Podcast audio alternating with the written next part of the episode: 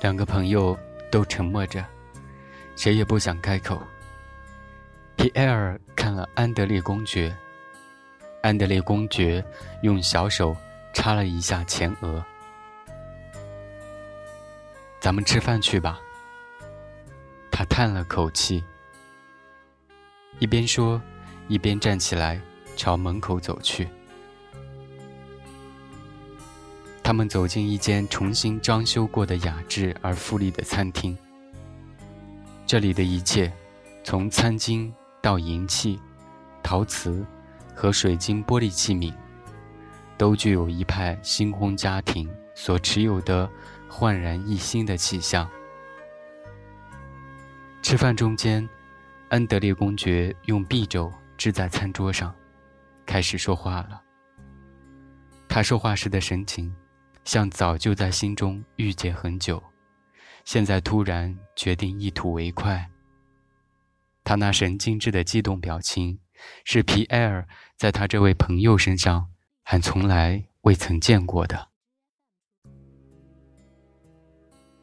永远，永远不要结婚，我的朋友，这是我对你的忠告。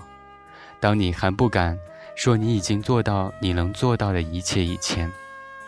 当你还没有停止爱你所选择的女人，还没有把她看清楚以前，千万不要结婚，不然你就会大错特错，以致不可挽回了。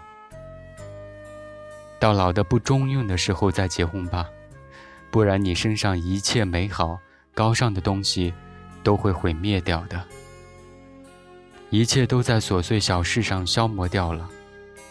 真的，真的，真的，别这么吃惊的望着我。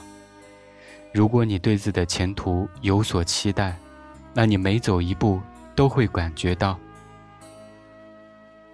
给你准备的只有客厅，在那里，你将要成为与宫廷的奴仆和白痴同类的人。除此之外，一切都完了，处处行不通。是这么回事。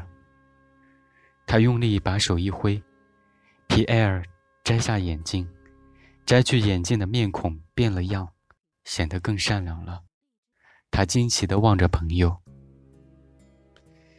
我的妻子，安德烈公爵继续说，是一个非常好的女人。她是可以让丈夫不用担心自己的名誉的极少数女人当中的一个。可是，我的天哪！只要我现在能做一个没有结婚的人，我愿意付出一切。我这话只对你一个人讲，而且是第一次讲，因为我是爱你的。